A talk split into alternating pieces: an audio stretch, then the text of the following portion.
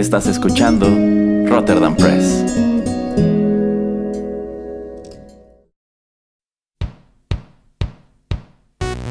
Esto es Rotterdam Chips, pedacitos de nuestra biblioteca que compartimos contigo.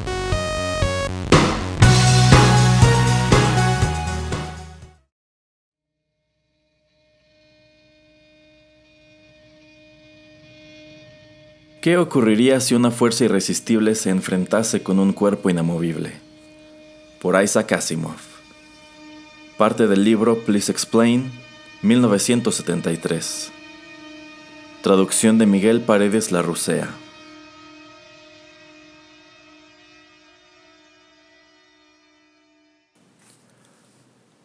¿Qué ocurriría si una fuerza irresistible se enfrentase con un cuerpo inamovible? He aquí un rompecabezas clásico sobre el que han debido verter su palabrería millones y millones de argumentos. Pero antes de dar mi solución, pongamos algunas cosas en claro. El juego de explorar el universo mediante técnicas racionales hay que jugarlo, como todos los juegos, de acuerdo con ciertas reglas. Si dos personas quieren conversar inteligentemente, tienen que ponerse de acuerdo acerca del significado de los símbolos que utilizan, palabras o cualesquiera otros, y sus comentarios han de tener sentido en función de ese significado. Todas las preguntas que no tengan sentido en función de las definiciones convenidas se las echa fuera de casa. No hay respuesta porque la pregunta no ha debido ser formulada.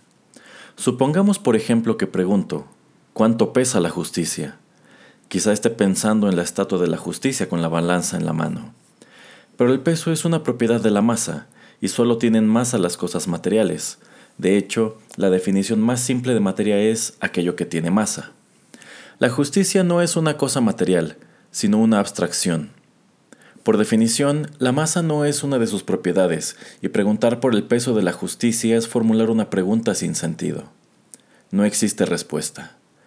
Por otro lado, mediante una serie de manipulaciones algebraicas muy simples, es posible demostrar que 1 es igual a 2. Lo malo es que en el curso de la demostración hay que dividir por cero. A fin de evitar una igualdad tan inconveniente, por no hablar de otras muchas demostraciones que destruirían la utilidad de las matemáticas, los matemáticos han decidido excluir la división por cero en cualquier operación matemática. Así pues, la pregunta ¿cuánto vale la fracción 2 sobre 0? viola las reglas del juego y carece de sentido. No precisa de respuesta. Ahora ya estamos listos para vernoslas con esa fuerza irresistible y ese cuerpo inamovible. Una fuerza irresistible es, por definición, si queremos que las palabras tengan significado, una fuerza que no puede ser resistida, una fuerza que moverá o destruirá cualquier cuerpo que encuentre, por grande que sea, sin debilitarse ni desviarse, perceptiblemente. En un universo que contiene una fuerza irresistible no puede haber ningún cuerpo inamovible, pues acabamos de definir esa fuerza irresistible como una fuerza capaz de mover cualquier cosa. Un cuerpo inamovible es, por definición, si queremos que las palabras tengan algún significado, un cuerpo que no puede ser movido, un cuerpo que absorberá cualquier fuerza que encuentre, por muy grande que sea, sin cambiar ni sufrir daños perceptibles en el encuentro. En un universo que contiene un cuerpo inamovible no puede haber ninguna fuerza irresistible, porque acabamos de definir ese cuerpo inamovible como un cuerpo capaz de resistir cualquier fuerza. Si formulamos una pregunta que implique la existencia simultánea de una fuerza irresistible y de un cuerpo inamovible, estamos violando las definiciones implicadas por las frases mismas. Las reglas del juego de la razón no lo permiten. Así pues, la pregunta, ¿qué ocurriría si una fuerza irresistible se enfrentase con un cuerpo inamovible? carece de sentido y no precisa de respuesta.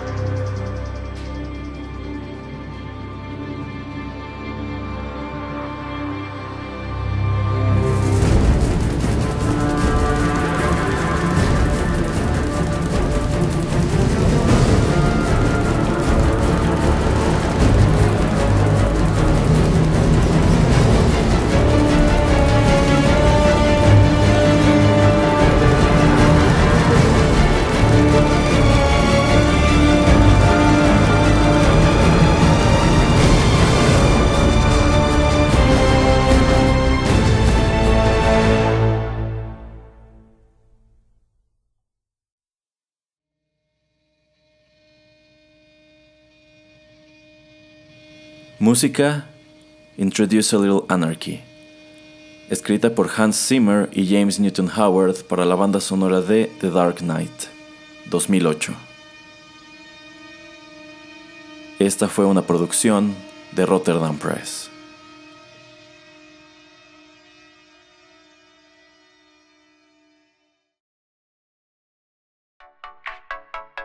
Estás escuchando Rotterdam Press. Radio como hecha en casa.